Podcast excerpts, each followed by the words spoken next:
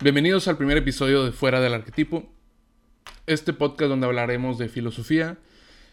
Eh, el único objetivo del podcast es despertar ideas a las personas que lo escuchen.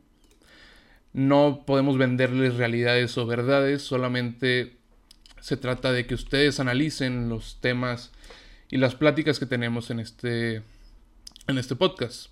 Por lo mismo, el día de hoy vamos a hablar sobre la religión en este episodio piloto, que es el primero, y para ver más o menos cómo está todo este, toda esta cuestión de los podcasts, de las emisiones en directo, etc. Mi nombre es André Moreno Morcos, soy estudiante de ingeniería y estudiante de la licenciatura de filosofía. No soy el, una persona que sabe mucho, mucho, pero creo que voy en el camino correcto para seguir aprendiendo de la filosofía y poder compartirla. Así que eso, como les había mencionado, vamos a hablar de la religión. Estoy con un amigo de España, Nicolás, que creo que es muy importante o que le da un valor agregado al podcast, tan siquiera en este episodio, ya que tenemos toda esta relación de México y España con la religión de nuestro Salvador Jesucristo, el Rey de los Judíos. Entonces, por lo mismo, pues voy a dejar que se presente Nicolás. Eh, hola, mi nombre es Nicolás Carmona. Eh, soy estudiante de Humanidades en la Universidad de Alicante, en España. Humanidades es una carrera bastante curiosa, digamos, ¿no? Tiene una mezcla de asignaturas de historia, prehistoria, también tiene asignaturas de filosofía, eh, de filología, ya sea de lenguas como el griego y el latín, o como el español moderno, y bueno, eh, me interesa personalmente bastante la filosofía, ya desde antes de empezar la carrera había leído sobre ella, como igual que tú, tampoco soy un experto, tampoco sé demasiado, pero sí que digamos que creo que tengo una base para poder opinar y argumentar sobre, sobre ella y sobre la religión también. Sí, y creo que es muy importante mencionar que la cuestión esa que decía que no, no pueden considerar nada de esto como filosofía lo que estamos haciendo aquí, porque no es nada formal, es un podcast simplemente de personas dando opiniones, tratando de que ustedes analicen y creen su propia filosofía. Así que si alguien te quiere vender una verdad de así que sea al 100% correcta, pues está muy equivocado y deberían correr de ese lugar porque al final del día lo que tú analices, lo que tú comprendas y lo que tú crees, tanto en la filosofía como en cualquier otra cosa, va a ser tu propia verdad. Entonces, bueno, para empezar con la religión, creo que es importante empezar literalmente de por qué el hombre creó la religión. O sea, por qué se vio como que esta necesidad de asignarle un valor a las acciones, un valor imaginado quizás. Vamos a las culturas antiguas, como veían, no sé, el fuego y le daban el, el, el dios del fuego o le daban el... Este, o sea, primero con la presencia del dios, cómo se crea ese valor a algo que está sucediendo porque no podemos explicarlo y como no podemos explicarlo, lo vemos como algo superior a nosotros y le tenemos que otorgar ese valor de Dios. bueno, ¿qué opinas tú? También pienso que es, una manera de mirarlo desde nuestra mira moderna, el decir que la religión es meramente una herramienta para explicar lo que no se podía explicar. Creo que también desempeñaba, eh, digamos, funciones eh, sociales como una herramienta también de lenguaje y no era simplemente, digamos, la solución a dar eh, respuesta a preguntas que no se conocía la respuesta, sino que también tenía otras funciones que incluso por ejemplo, en la antigua Grecia, cuando ya sabían que todos los dioses no existían, seguían usándolos y mencionándolos como, como algo en el habla y en la cultura, no solo como algo en lo que creer. Sí, sí. Sí, o sea, tenemos que partir por la cuestión de Dios porque es lo que tan siquiera la religión de la que más vamos a hablar, que es la cristiana, católica, como le quieran decir. Este, obviamente tiene sus diferencias, pero bueno, es lo mismo.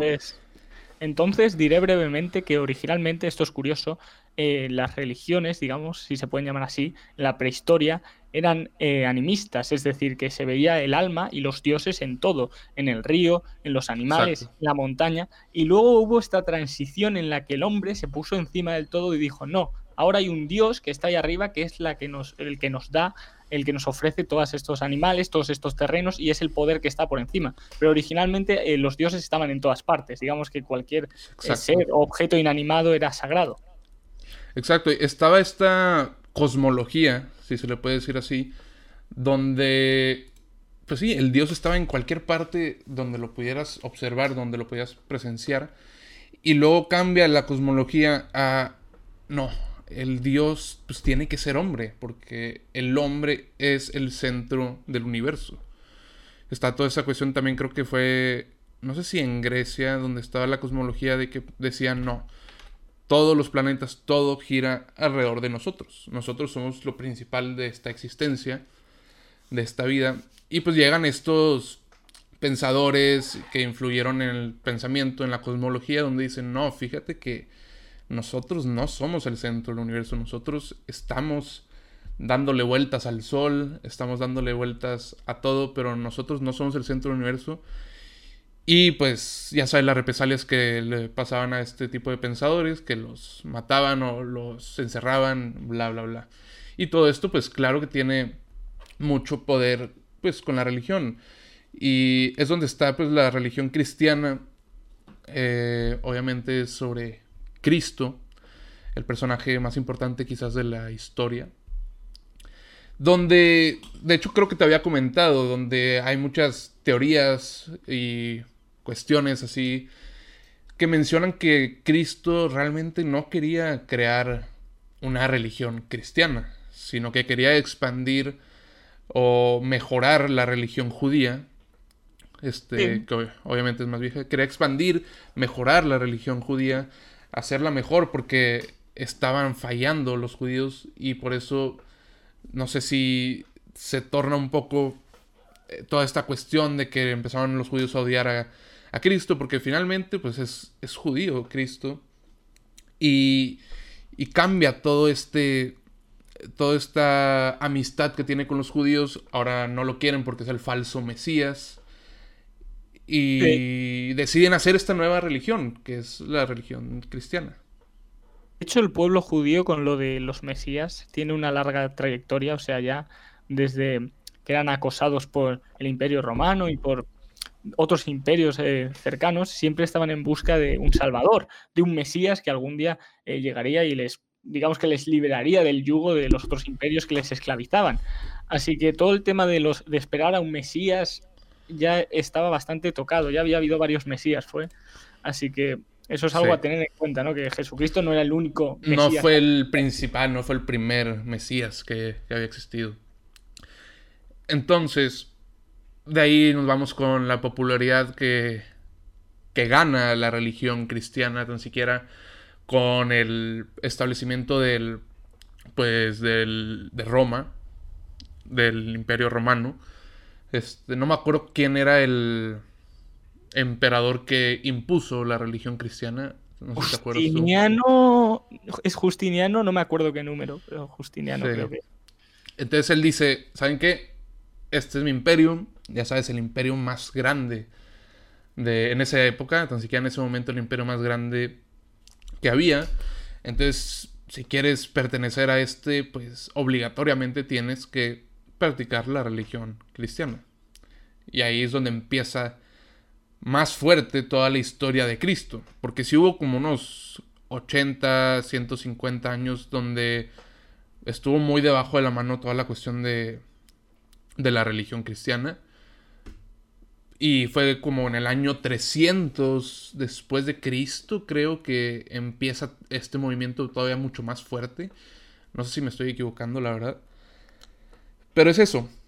Cómo se torna eh, la filosofía de un personaje, cómo se hace mucho más poderosa, cómo crece, cómo, cómo llega a ser lo más importante de muchas personas en la vida, cómo eso que dijo un personaje impactó tanto.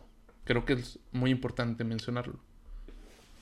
O sea, y es curioso por eso, porque en su tiempo el cristianismo y bueno, lo que representaba estaba bastante rechazado, ¿no? Por, por, los imperios y por otras potencias. Y luego con el tiempo se acabó convirtiendo en esta especie de tela que cubría cualquier imperio y cualquier ciudad en Europa, aunque luego aparecieron variantes ¿no? del cristianismo, que si protestantes, que si franciscanos, pero todos, eh, la idea de que había un Dios y de que Jesucristo era real y todo eso se asimiló muy fuertemente. Exacto.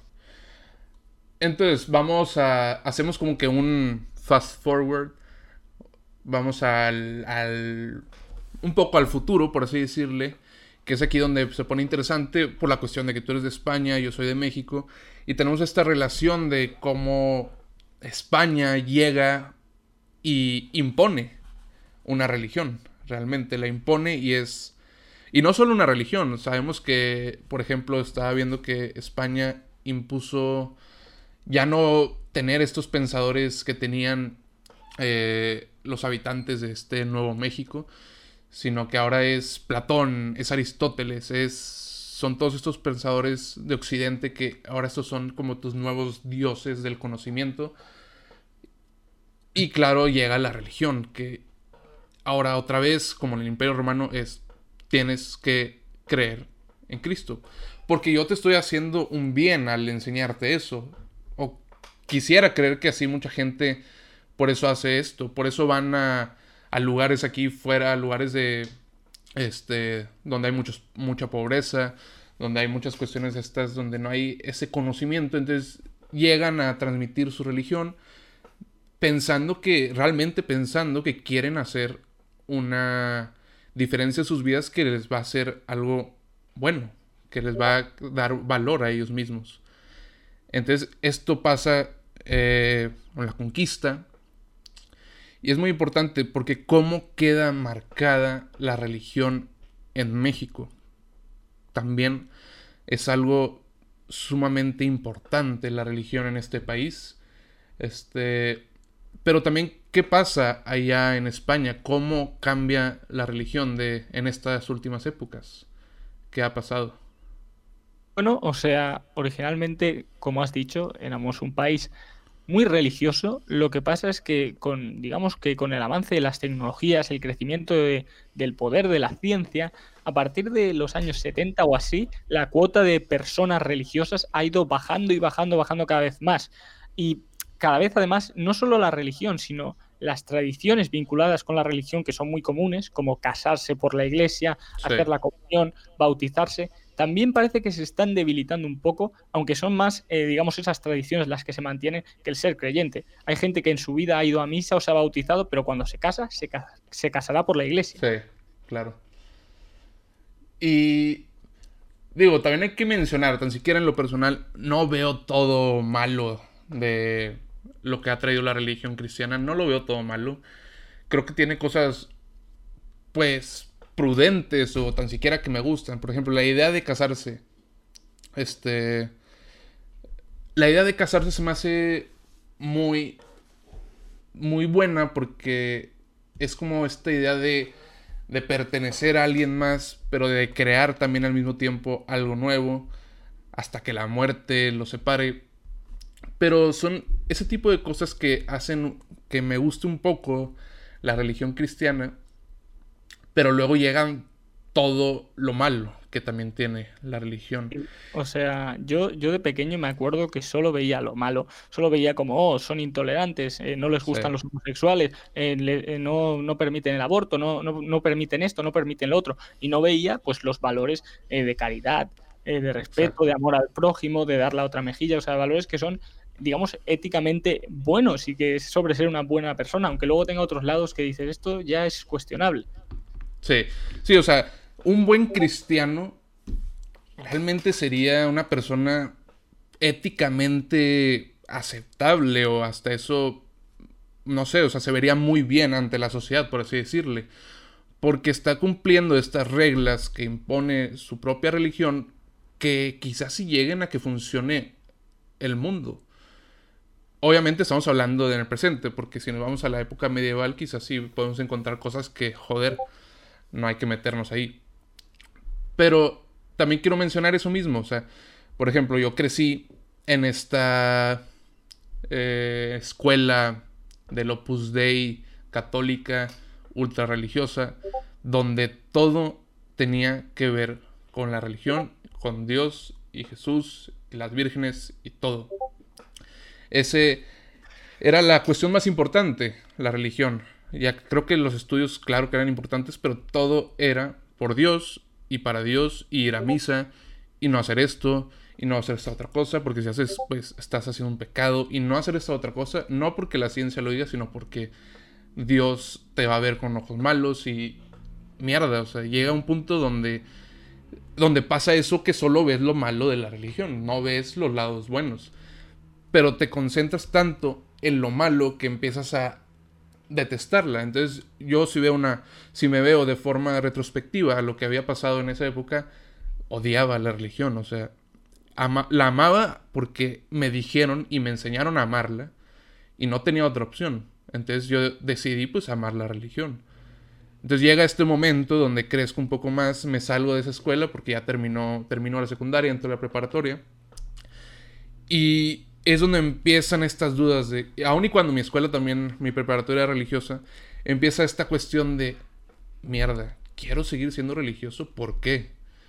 Y empieza estos recuerdos, que de hecho lo menciono con un profesor de filosofía, el doctor Serna, donde le decía, yo me sentía como atrapado. Y desde ahí viene el arquetipo. Estaba atrapado en el arquetipo religioso que tenía que seguir, que no podía hacer cosas que para mí no eran malas, pero para Dios sí, que no podía hacer nada, que estaba clausurado, que no podía salir de este, de este yugo religioso. O sea, no sé, me sentía mal, la verdad. Me sentía muy mal. Porque cualquier cosa que hacía mal y como a mí me importaba la religión, entonces sabía que le estaba fallando a Dios, sabía que le estaba fallando a todo. Y pues me estaba haciendo un daño yo solo por algo imaginado, por una, algo, una cuestión inimaginable. Mm. Y eh, pues eso pasó. Eh, en mi caso es curioso porque mi padre también fue un colegio religioso, pero luego él no era realmente creyente, ¿no? Y mis padres no se casaron por la iglesia y ya desde pequeño me dijeron, no me dijeron que existía Dios, simplemente creo que me dijeron que no, pero básicamente no, no me dijeron nada de eso. Entonces eh, sucedían estos momentos extraños en los que, ya te digo, estaba muy integrado, eh, a lo mejor mi primo se iba a catequesis porque quería hacer la comunión, o estaba en clase y teníamos una asignatura de religión cristiana, y yo estaba como, no, Dios no existe, esto es mentira, y era como el tío raro, ¿no? Porque todo el mundo me miraba, pero no, como decían, no, vas a ir al infierno, ¿no? Tal. Y yo en aquel entonces, pues le tenía un poco de esa manía, ¿no? Solo veía lo malo, eh, creía que era falso, porque también era, era, un niño, era inmaduro. Y lo curioso es que con los años la he ido apreciando más también al estudiar a filósofos cristianos, ¿no? Como San Agustín de Hipona, eh, Tomás de Aquino. También. No, no lo sé, pero digamos que al, ir viendo en el contexto de la Edad Media la religión, ya no tengo tanta manía. Pero eh, es, es, curioso, por lo que te digo, que de pequeño es la religión estando tan integrada en nuestra cultura y en nuestra sociedad aquí en España, y yo de pequeño iba como, no, soy ateo, esto es mentira, lo cual es un poco ridículo mirando en retrospectiva, pero sí, o sea que yo de, de pequeño no le tenía mucho cariño, digamos. Sí. Entonces, queríamos pasar también a mencionar como a estos grandes pensadores, filósofos, y cómo es como un ejercicio de cómo vería estos pensadores a la religión. Eh, vamos a hablar sobre Freud, sobre Nietzsche y sobre Marx y su visión así en general de la religión. Entonces empezamos a hablar sobre, por ejemplo, Freud. Freud era una persona, no sé, yo lo, yo lo percibo como muy estricta, como muy como con este sentido así como de superioridad increíble que yo estoy correcto y tú estás incorrecto y estás jodido. Entonces, ¿cómo vería él la religión? O sea, era... En teoría veía como a los religiosos... Los descartaba, por así decirlo. No, lo, no le... Hace cuenta que no tenían palabra porque si era religioso, entonces estás pendejo y, y ya, tu opinión no cuenta. Y luego, pues Marx tenemos su famosa frase que es muy, es muy cierta, la religión es el opio del pueblo. Entonces estás con esta adicción a la religión, el, opio que lo que provoca es que estés sin pensar, sin hacer nada tirado, porque no necesitas nada más, porque hay gente que con la religión tiene todo, con la religión no necesita salirse, que es este nombre del podcast, estar fuera del, del arquetipo, no necesita eso porque la religión ya les da todo. Entonces este, es este opio, es esta droga que no les deja salirse de ahí. Pero si me permites interrumpir, en, en, esa cuestión yo pienso que eso puede ser algo bueno, porque ahora que hay mucha menos gente religiosa, se ha perdido, digamos, el, el confort emocional o de propósito en la vida de mucha gente que daba antes la religión. Ahora sí tenemos la ciencia, pero no hay nada que digamos, cubra ese hueco. Entonces hay mucha gente que está deprimida, que no, no le ve el sentido, que no sabe qué hacer, y aunque la religión la consideres falsa o injusta o arbitraria, al menos daba algo a esas personas, algo a lo que... Sí, funciona, o sea, funcionaba porque tan siquiera estas personas creen en algo. Creer en algo es muy importante en esta vida porque, no sé, nos vamos con Camus eh, y el absurdo donde pues a él le funciona el absurdo, pero eh, nos estamos dando cuenta que el absurdo no le funciona a todos, que el absurdo puede ser eh, difícil de, de llevarse a cabo ah, si tenías esta cuestión de la religión, porque con la religión te puedes llegar a salvar. No hemos visto todas estas historias de personas que están como en un mal camino y llegan a la religión y ya están salvadas.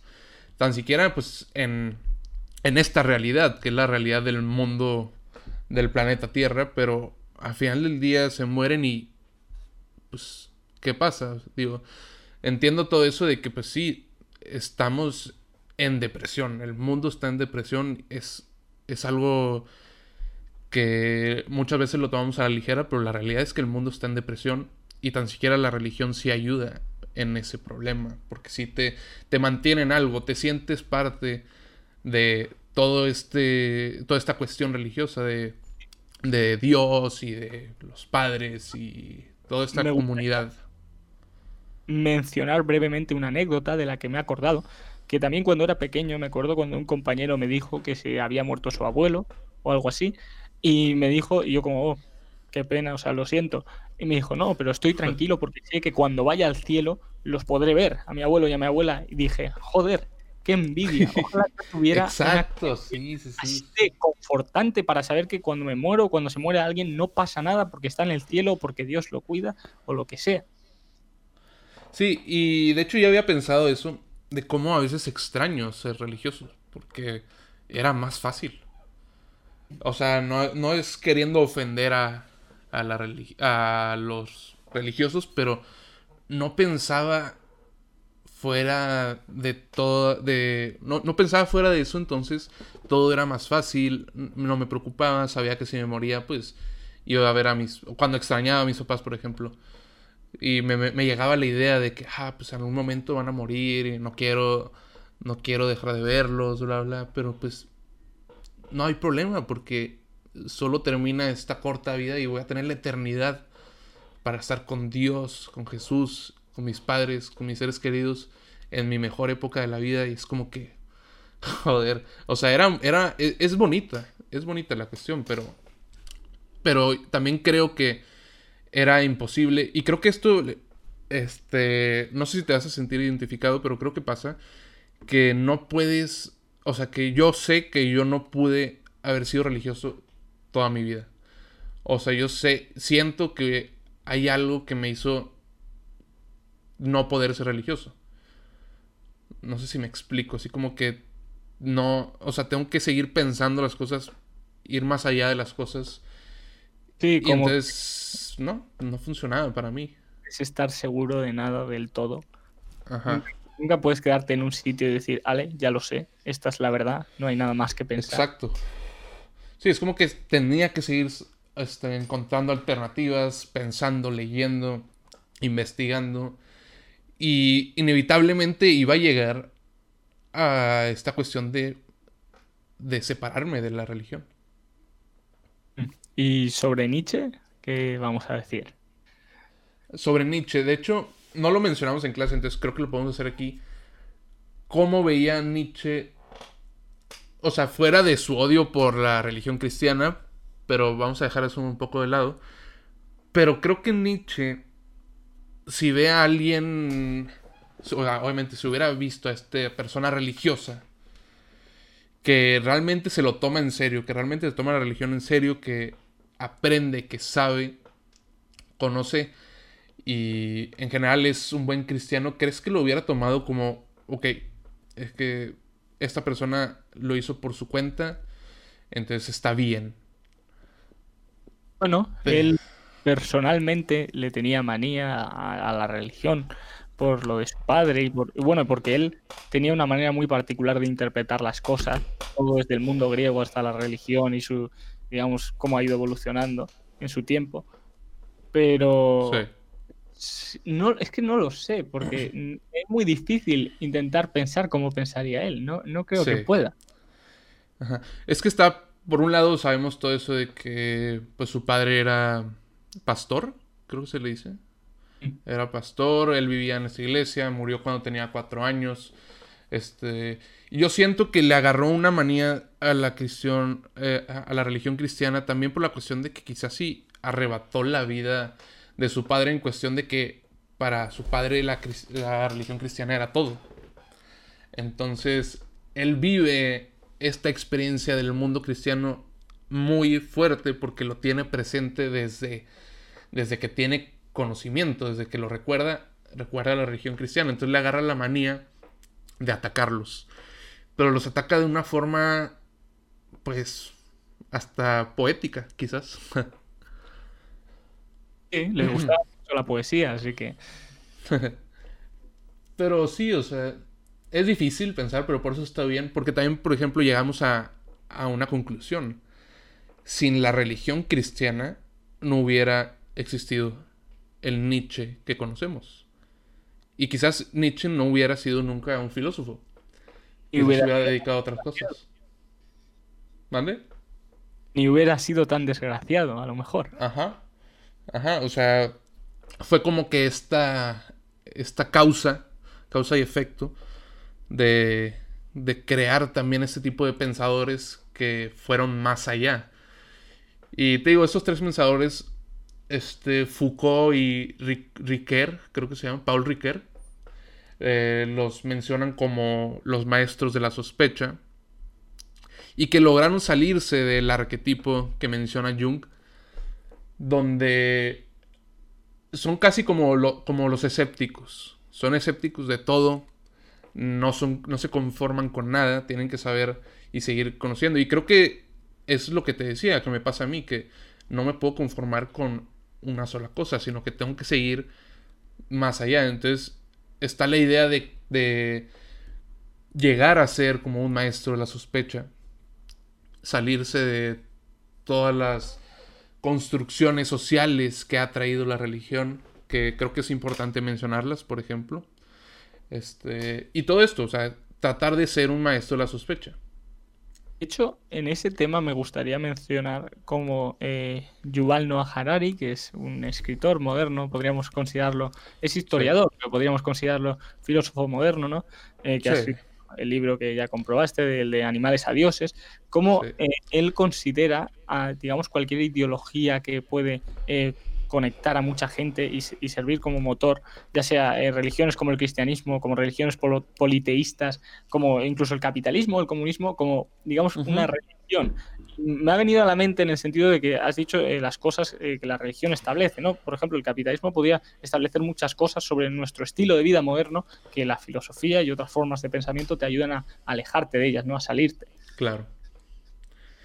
Sí, o sea, de hecho, es muy interesante lo que dice Yuval Noah en ese libro, donde menciona que cómo, de hecho los tengo en unas notas que hice aquí, pero cómo las sociedades, cómo mantener a, un pueblo, necesitabas algo mayor a, ti, o sea, mayor al gobernante, que era pues la religión. Entonces, era este sistema donde, donde con la religión podías controlar a, a todo el pueblo y hacerlos que funcionaran de cierta forma. Y mencionarles que aun y cuando son pobres, eh, pues no lo son completamente y que se van a salvar y, y todo. Es como mantenernos controlados, quizás. Desde el neolítico está esa promesa de tú trabaja todo lo que tengas que trabajar, muérete aquí si quieres, pero luego ya cuando vayas al más allá es cuando eh, podrás disfrutar y cuando vivirás bien, ¿no? De hecho, la mayoría de las religiones hacen eso, prometer, pero ya cuando te hayas muerto, en, vida no.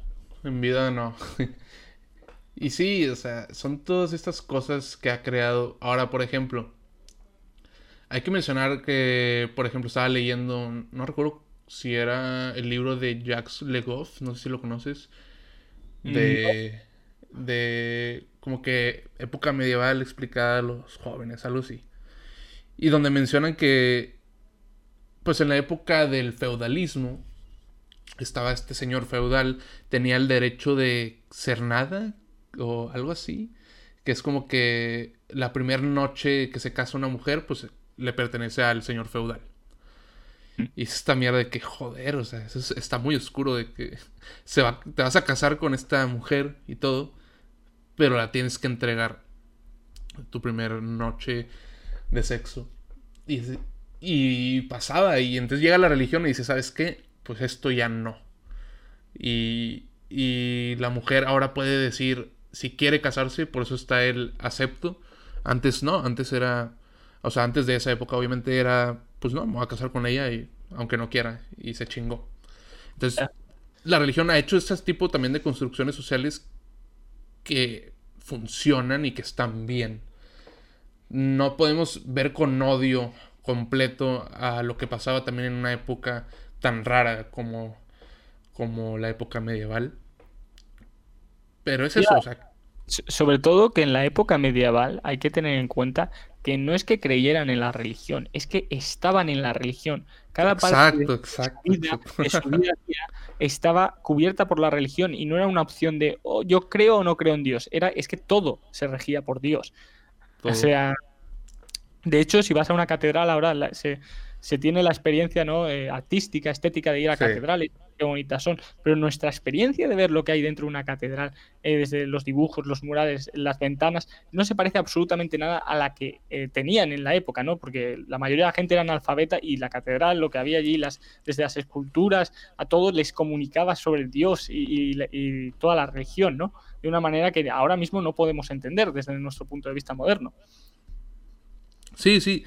O sea, está muy bien lo que dices porque literalmente esa época era Dios. No era de, sí, somos religiosos. No, todos eran religiosos. Y si no eras religioso o si eras judío, por ejemplo, te morías. Te quemaban y a la mierda. No querían, no querían que tu mente pudiera, no sé, que tu mente cambiara a los demás y se generara este pensamiento erróneo. No, no, es Dios y Dios y Dios. De desayuno, comida y cena, todo giraba en torno a Dios y a la religión y la protegían a muerte también. O sea, eso me recuerda a, en, Inglaterra, ¿no? Cuando tenían el protestantismo y perseguían a los católicos, pero los perseguían, como dices, a muerte. Y decías, y viéndolo es pobrecillos, ¿no? Porque también eran creyentes en Dios, solo había algunas creencias de la iglesia y aún así los, los mataban y los obligaban a ser, ya te digo, protestantes.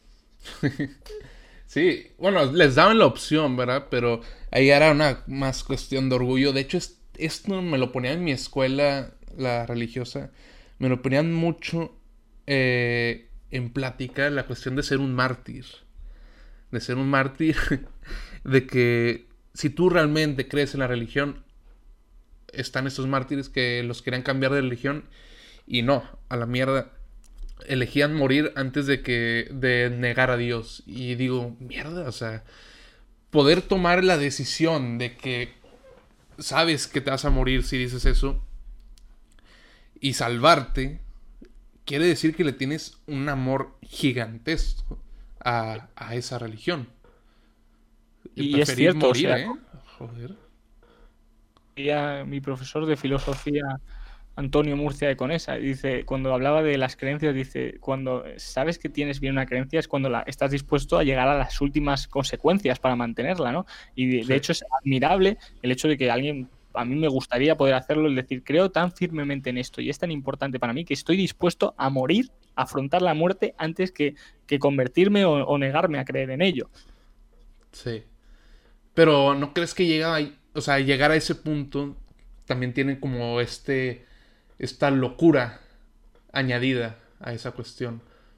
Porque, no sé, lo veo como que muy difícil. No me veo yo queriendo dar mi vida por por esta cuestión que creo, por el creer. No sé, lo veo interesante y también, no sé, como difícil, por así decirle. Si crees en ello firmemente, más, más si eres religioso, ¿no? Porque sabes que si vas a morir y si estás haciendo lo correcto, Dios pues te amparará, pues entonces no hay nada que temer. Aparte del dolor físico y el sufrimiento, una vez estés muerto, no hay nada que temer. Sí. Sí, también está esa cuestión de que pues bueno, voy a ser salvado de todas formas, entonces. Y eso. Pero bueno, o sea, la cuestión también que quería mencionar, por ejemplo, en mi escuela de las cuestiones, por ejemplo, del sexo. Era algo que me recalcaban desde que tenía una edad más o menos decente como para empezar a hablar de eso.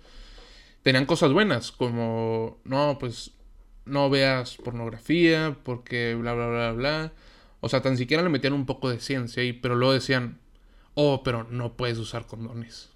No puedes usar condones porque eso es pecado. Y yo era como que, joder, no puede ser que estoy escuchando esto. O sea, ¿cómo me están diciendo que en esta época que tienes esta, tienes la ciencia que te dice que te puedes proteger de enfermedades, que te puedes proteger, eh, pues también de no querer em, al tener un embarazo, bla, bla, bla y me están viniendo a decir a mí con 12, 13 años que no puedo usar eso. Joder, o sea, y más cosas. A mí me decían que me acuerdo de que si tenías, si tienes sexo anal, este, pues ya no eres virgen tampoco, no sé qué. Y, y, son cosas tan absurdas que a veces las recuerdo y no me provocan más que risa porque no puedo creer que me estaban enseñando esas cosas. Y todo viene de este fanatismo religioso, que es el problema también de las cosas. De cualquier cosa en el mundo, un fanático va a ser de algo bueno, lo, va a sacar lo malo y lo va a exprimir y te lo va a poner como algo bueno. Y es, no sé, es muy feo, la verdad. Ya, entiendo lo que dices. Lo de, digamos que... Es que no, no sé qué decir porque si tú estaban forzando esas creencias en ti al estar en la escuela, te las estaban inculcando con ah, fuerza. Era un adoctrinamiento, o sea, eso sí te lo digo desde ahorita, era un puto adoctrinamiento. Entonces, eh, adoctrinamiento de cualquier tipo es feo, eso ya. Sí. claro. Sí, Es que es lo mismo, volvemos a lo mismo, se repiten las cosas, se repite el arquetipo. No te dejan pensar más allá de las cosas. Te están tan, tan tratando de vender una verdad. Y no te la están vendiendo, o sea, te la están regalando, pero a fuerza. Es el problema. Quizás para ellos estén en lo correcto porque es una verdad que ellos creen que es absoluta. Claro, claro, claro. Y que te están haciendo solo favores, ¿sabes? O sea, si para ellos es, cierto, tienes que saberlo y tienes que hacerlo porque si no será peor para ti. Sí. Y, y eso, también podemos ver eh, en esta religión como Nietzsche mencionaba y pues odiaba la religión cristiana y muchos pensadores odiaban la religión cristiana por, lo mismo de que no te dejaban salirte, no te dejaban ser más que, que, que Dios, o sea, era lo que estaba. Y tenemos, por ejemplo, el hinduismo, que queríamos hablarlo, mencionarlo, y creo que también lo menciona Nietzsche, como le gustaba más esa religión porque esa religión se trataba de ti y de mejorar y no te castigaba si hacías algo mal, no tenías que irte a confesar, como por ejemplo con la religión cristiana, que hacías algo mal y ya, ya pensabas en, ah, hice esto mal, tengo que ir con el Padre para que me perdone, para que Dios me perdone. Y no, en cambio, creo que en el, eres el hinduismo o el budismo, no recuerdo cuál, donde... Más el budismo, creo. Sí, creo que es el budismo. Donde te mencionan de que ok, hiciste esto mal, pero con esto mal también aprendiste y vas a mejorar y, y tú puedes, o sea, y, y, no te estoy castigando, estoy diciéndote que, que puedes hacer todavía cosas mejores con lo que, es, con lo que te está pasando en la vida. y que siempre hay como que una enseñanza en hacer algo mal y que puedes sacarle provecho a eso y que la vida no es nada más de castigos, de reprimirte, sino que la vida es más, es algo más prácticamente. Y por eso creo que le gustaba. Lo que a mí me gusta del budismo es que no es solo bueno para ti, sino es bueno para el medio en el que estás. Porque con la idea de que te reencarnas y de que te puedes reencarnar si, te, si tienes una mala vida en, un animal, ¿no? Cualquier animal. Entonces está esa idea de, digamos, un respeto al, medio ambiente y a los otros seres vivos. A diferencia, por ejemplo, del cristianismo, en el que dice que todos los animales y las plantas están creados para estar al servicio del hombre, que están por debajo, que no tienen alma. En el budismo, cuando tú ves un caracol, por ejemplo, eso podría ser, ahí podría haber el alma de una persona. Entonces no lo matas, lo respetas. Y también respetas a las demás personas porque, como dices, estás en tu camino, intentando alcanzar la iluminación, no estás intentando convencer a nadie de nada, simplemente te estás centrando en ti mismo. Entonces, en ese aspecto es muy bonita, digamos. Sí, sí, o sea, sin duda suena algo mejor que, eso. Por ejemplo, ¿tú, ¿tú eres religioso? ¿O practicas una religión? ¿O cómo te consideras? Ahora mismo me gustan mucho los valores del budismo y también me gustan los del estoicismo. E intento practicarlos cuando puedo pero es difícil practicarlos, es difícil atenerse a ellos, pero si, me dieran a elegir entre una creencia, elegiría esas dos por eso, porque son eh, personales y son bastante éticas. Ya. Bueno, pues yo creo que... No, no creo, o sea, ¿cómo, se le puede decir? Pues obviamente era católico morir hace... Creo que tenía como 16 años, como cuando empecé a, a separarme de, de la religión. O sea, fue hace cinco años que me despedí. Y cuento una anécdota muy bizarra, la verdad, muy bizarra esta anécdota, porque la recuerdo y digo, no puede ser que hice eso. Porque tenía esta cuestión de que ya me estaba hartando, tenía 16 años, ya me estaba hartando la religión, de tener que irme a confesar, porque qué mierda, o sea, no estoy haciendo nada mal, pero si me fijo en lo que me han dicho y en lo que es la religión, estoy haciéndolo mal. Entonces da la oportunidad de que me tenía que confesar y ya tenía como cuatro meses de no hacerlo. Te digo, ya eran las últimas. De hecho, esta fue mi última vez que me confesé. Entonces da la oportunidad de que llegan unos padres de África a mi escuela y van a dar, pues van a, van a confesar. O sea, van a poner su servicio, por así decirle. Y dije, oye, no me van a entender nada. Porque ni siquiera hablaban español, ¿sabes? O sea, hablaban inglés, entonces nada más le hablaba, le empezaba a decir todo lo que hice mal en, en esos cuatro meses. Y se lo dije con una seguridad y sin una pena ni nada, porque pues no me entendía, era de África. Entonces le dije todo lo que hice, todo el cochinero, por así decirle. Se le dije todo, todo, todo, todo. Y nada más me dijo, eh, amén, eh, que puedes irte en paz, algo así. O sea, no sabía español y me estaba confesando. Pero ahí me di cuenta de algo muy cabrón. Como cuando le dices las cosas a alguien que no, que no te va a juzgar o, y que no nada, pues entonces es muy fácil las cosas.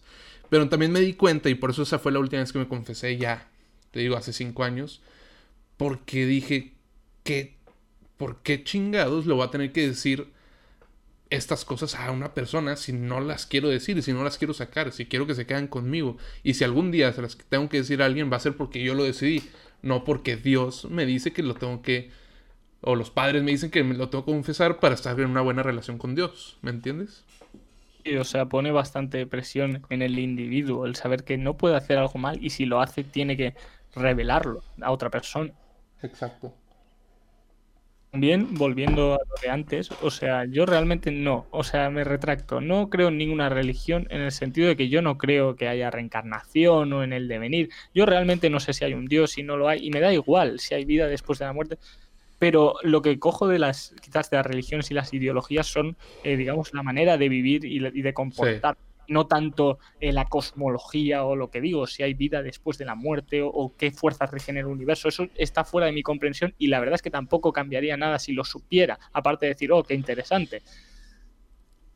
Sí, sí. Y creo que eso está bien, o sea, sacarle el valor a las religiones, porque como hemos mencionado dentro de este episodio, toda religión tiene cosas buenas. no todo es malo.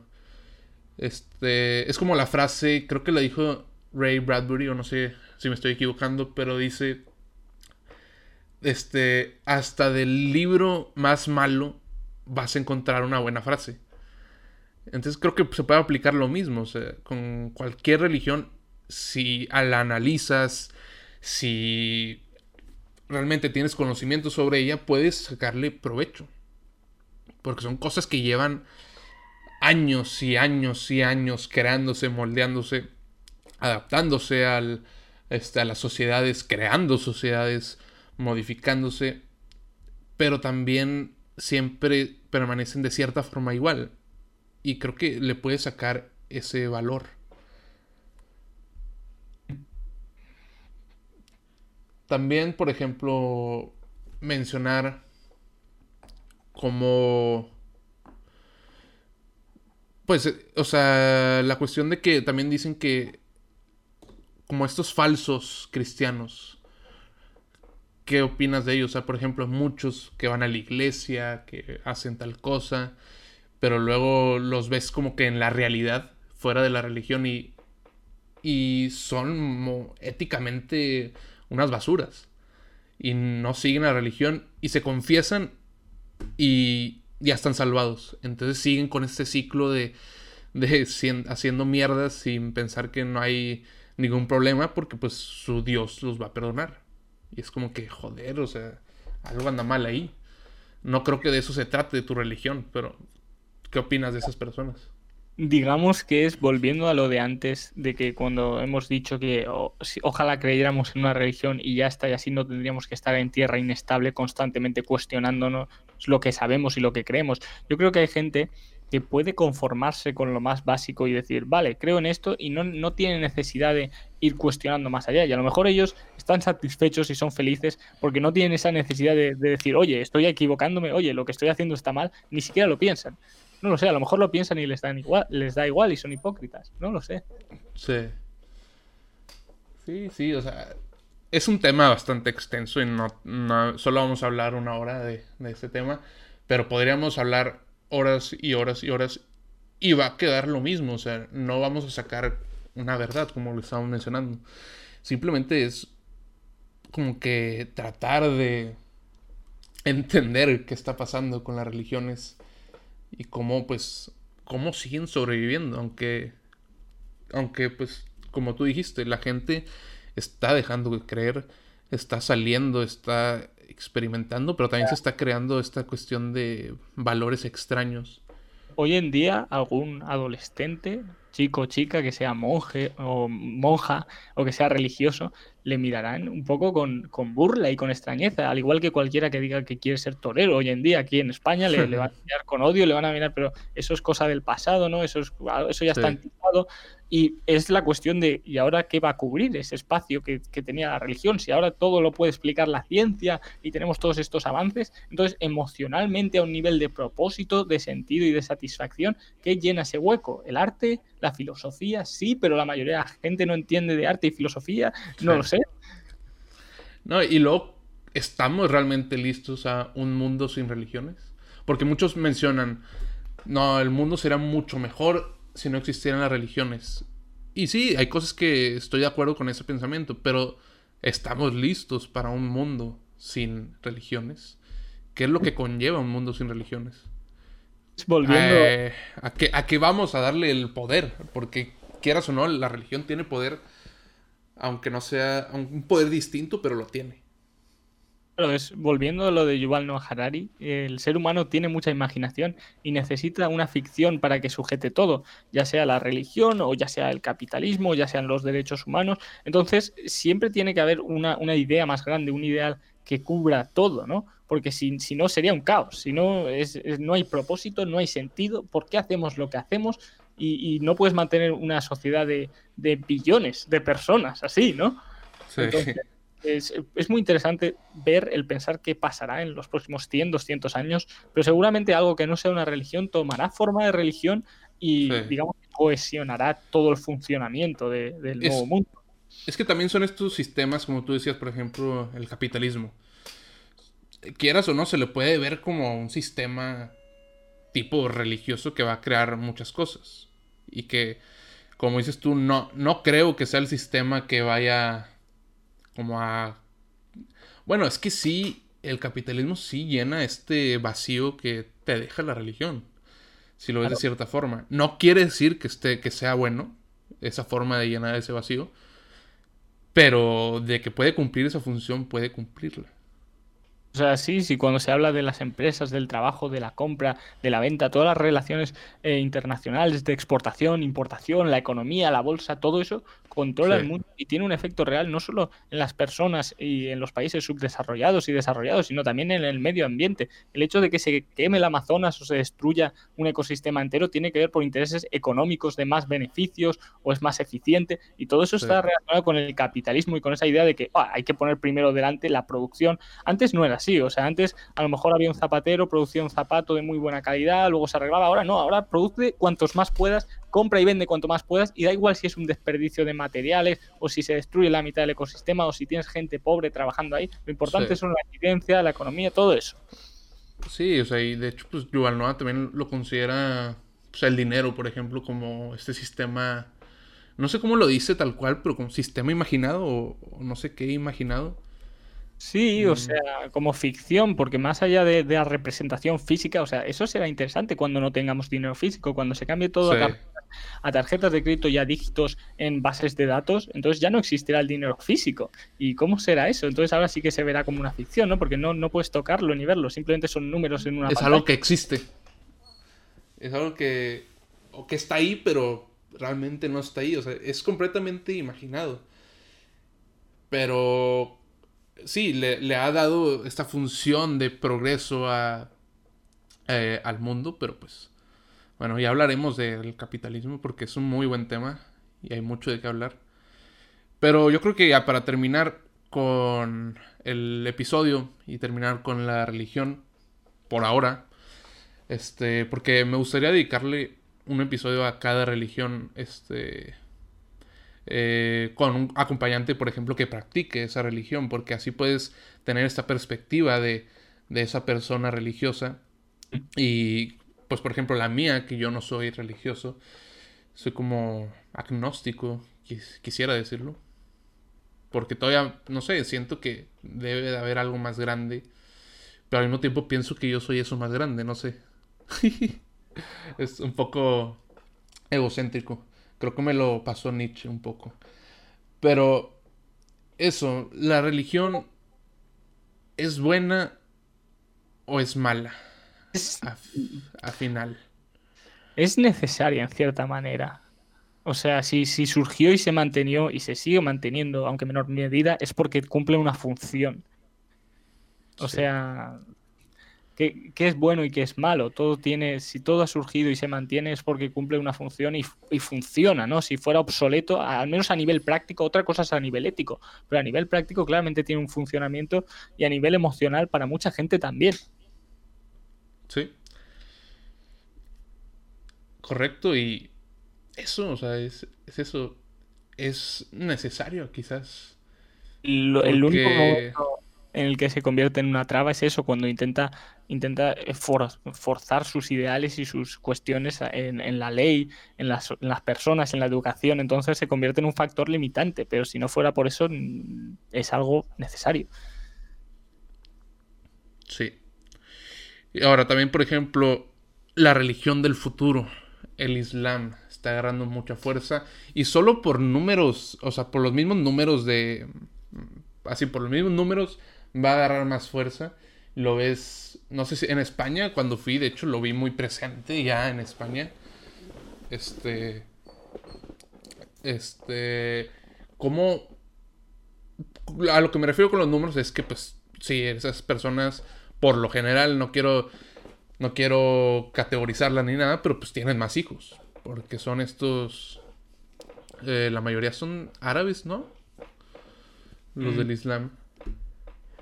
Y ah, es, tiene este crecimiento muy, muy grande donde probablemente sea la religión del futuro. Y la verdad no conozco mucho de, del Islam. Tengo un amigo que, pues, que, que practica esa religión. y se ve muy, muy extraña, no entiendo, pero me gustaría leer este, algunos libros sobre esa religión y sobre otras religiones en general. Por ejemplo, el judaísmo. Se me hace muy importante aprender del judaísmo porque es muy antigua y, y, por ejemplo, le dio las bases al cristianismo, quieras o no. El cristianismo tiene sus bases en muchas cosas eh, anteriores a él, ¿no? Como lo del, lo del, diluvio, eso viene del mito del diluvio en la epopeya de Gilgamesh, por ejemplo, que es, un relato escrito más antiguo que tenemos, sumerio, y, varias historias así, que son historias eh, clásicas, que se cogió el cristianismo y las reconvertió. Y es curioso porque mucha gente no lo sabe, que, no son originales, digamos, que son de mitos aún más viejos y siempre son los mismos mitos repitiéndose, pero cada civilización los coge y los actualiza. Sí. De hecho, eso es lo que menciona mi profesor de pensamiento del occidente. Quiere que hagamos, y, y llego a la conclusión de que la vida es arquetípica, que la vida se repite una y otra vez, pero de forma distinta. A lo que me refiero es que la vida se repite porque podemos ver, no sé, eh, no me acuerdo cuál fue el, el ejemplo que dio él, pero lo que él hace es representar lo que pasa en México con sucesos históricos. Con, y lo que pasa en México me refiero a cualquier cosa. Lo que pasa con los narcos, que mataron a tantas personas. Y dice, pueden ver que esto ya pasó en otra parte del mundo, en otra época. Y es lo mismo, simplemente con los factores culturales y las cuestiones que hacen diferente a México y a el lugar en cuestión donde donde también sucedió esta misma cosa, pero cómo el humano sigue repitiéndose, el humano es, vive dentro de este arquetipo, entonces hace las mismas cosas, se equivoca siempre de la misma manera, y cómo pues esto, o sea, algo que tú pienses, alguien más ya lo pensó tal vez hace 500 años, tal vez no, pero tal vez sí, y, Tenemos esta todo eso. tenemos esta tendencia a pensar que ahora esto es el futuro y que somos originales, cuando en realidad ya desde hace mucho... Como este ejemplo no es muy buen ejemplo, pero me parece gracioso. Eh, cuando fui a ver unas pinturas rupestres eh, en una zona cerca de Alcoy, pero pinturas rupestres de hace de miles de años, ¿eh? a lo mejor 10.000 años, y veía, y había una, por ejemplo, de una persona vareando un olivo. Y vamos, aquí en España aún, se sigue yendo al campo a variar los olivos cuando, cuando es temporada, ¿no? Y dices, coño, ya estaban haciendo eso hace 10.000 años, ¿no? Mira, ahí está la pintura en la roca, lo cual es bastante gracioso, ¿no? Si lo piensas. Sí. Y de hecho, también tengo como que una anécdota, por así decirle, de un amigo ahí en filosofía. Me dice, es que yo antes de leer la filosofía, es, ya había pensado como lo mismo que pensó Nietzsche, por ejemplo, o lo mismo que pensó Spinoza, me decía, esto yo ya lo había pensado, entonces pensé que era único. Y luego leo a Spinoza y él ya lo tiene en un libro y es como que, mierda, o sea, entonces esta cuestión de que el humano siempre se repite. Y, o sea, esa es mi historia en realidad con la filosofía. Yo tenía todas estas ideas y yo decía a mi padre, ¿y si estamos en una simulación? ¿Y si esto? y me decía, todo eso ya lo ha dicho tal persona, tal filósofo, tal. Y yo digo, no puede ser, pero si se me ha ocurrido a mí. Y luego veía sus textos y digo, anda, pues no solo lo pensaron, sino que lo, expandieron al máximo, ¿no? Lo analizaron, lo expandieron, lo construyeron y lo crearon. En el día.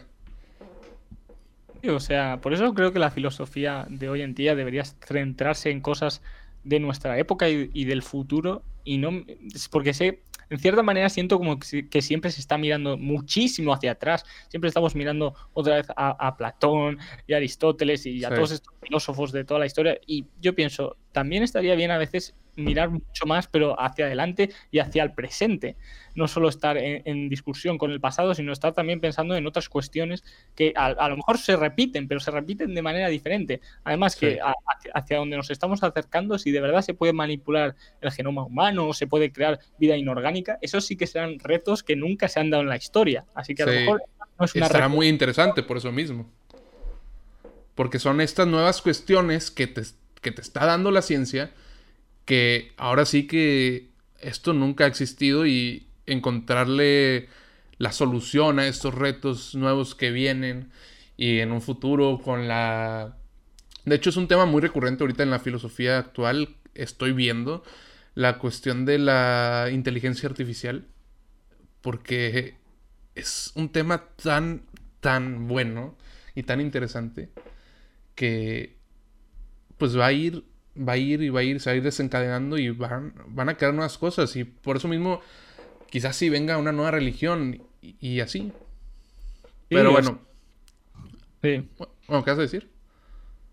No, nada, iba a decir sobre ese tema que, por ejemplo, el otro día estaba discutiendo con mi primo sobre la definición de vida, porque yo decía que sí que podía haber en algún momento vida inorgánica, y él decía, no, la vida siempre tiene que ser orgánica, siempre tiene que tener estas funciones, y yo digo, pero ¿y si una inteligencia artificial puede obtener energía solar y puede reproducirse haciendo copias de sí mismo a través de Internet o, en otros dispositivos? Entonces, eso no estaría vivo, ¿sabes? Si fuera muy, muy, muy avanzado.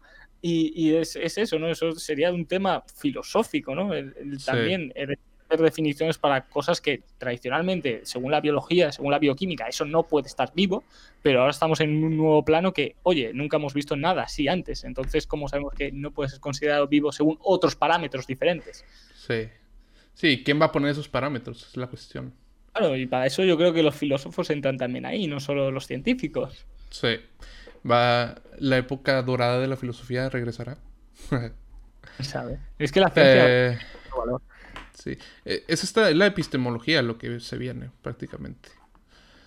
Pero bueno, este, una pequeña conclusión que quieras decir sobre este tema.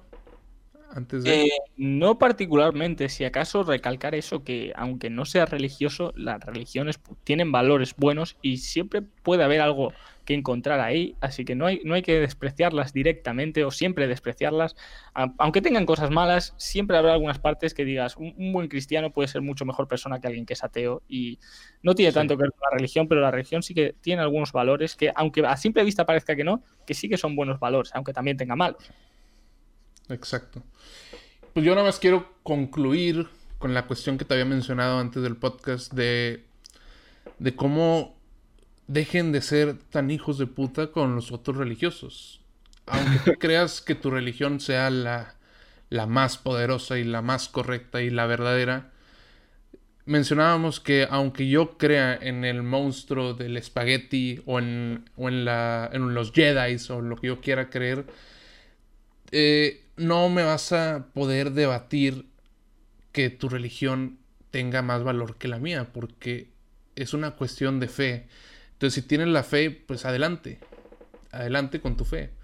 Pero no quieras venderle la idea de una verdad eh, que esté así completamente correcta porque no tiene valor eso.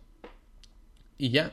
Y sean religiosos o no lo sean, simplemente yo pienso a la mierda. que también es difícil para ellos. Es difícil para ellos porque para ellos su religión es totalmente cierta y, eh, lo que has dicho, ese ejemplo, es ridículo, es tonto. Mientras que para, ellos lo suyo es muy serio y no podrían entender cómo para ti eso también es igual de serio. Entonces, es, tienes razón, pero al mismo tiempo entiendo por qué a lo mejor no respetarían otra religión, sobre todo si son como los ejemplos tan absurdos que has dado, ¿no? y ya está. Pues nada, muchas gracias Nicolás por haberme acompañado en este primer episodio del podcast. Eh, muchas gracias también a los comentarios, a Filo, Nexo, a Pitch Live de YouTube. Este podcast se estará reproduciendo en Spotify y en otras plataformas de podcast para si lo quieren volver a escuchar, a los que lo vieron en directo. Me gustaría mucho que lo compartan, eso sí, porque es este nuevo proyecto. Y nada, pues, ¿qué más quieres mencionar? Nada, ya está, ya hemos terminado. Entonces, muchas gracias por escuchar este primer podcast, este primer episodio de Fuera del Arquetipo. Eh, no hay nada más que decir que nos vemos la próxima semana.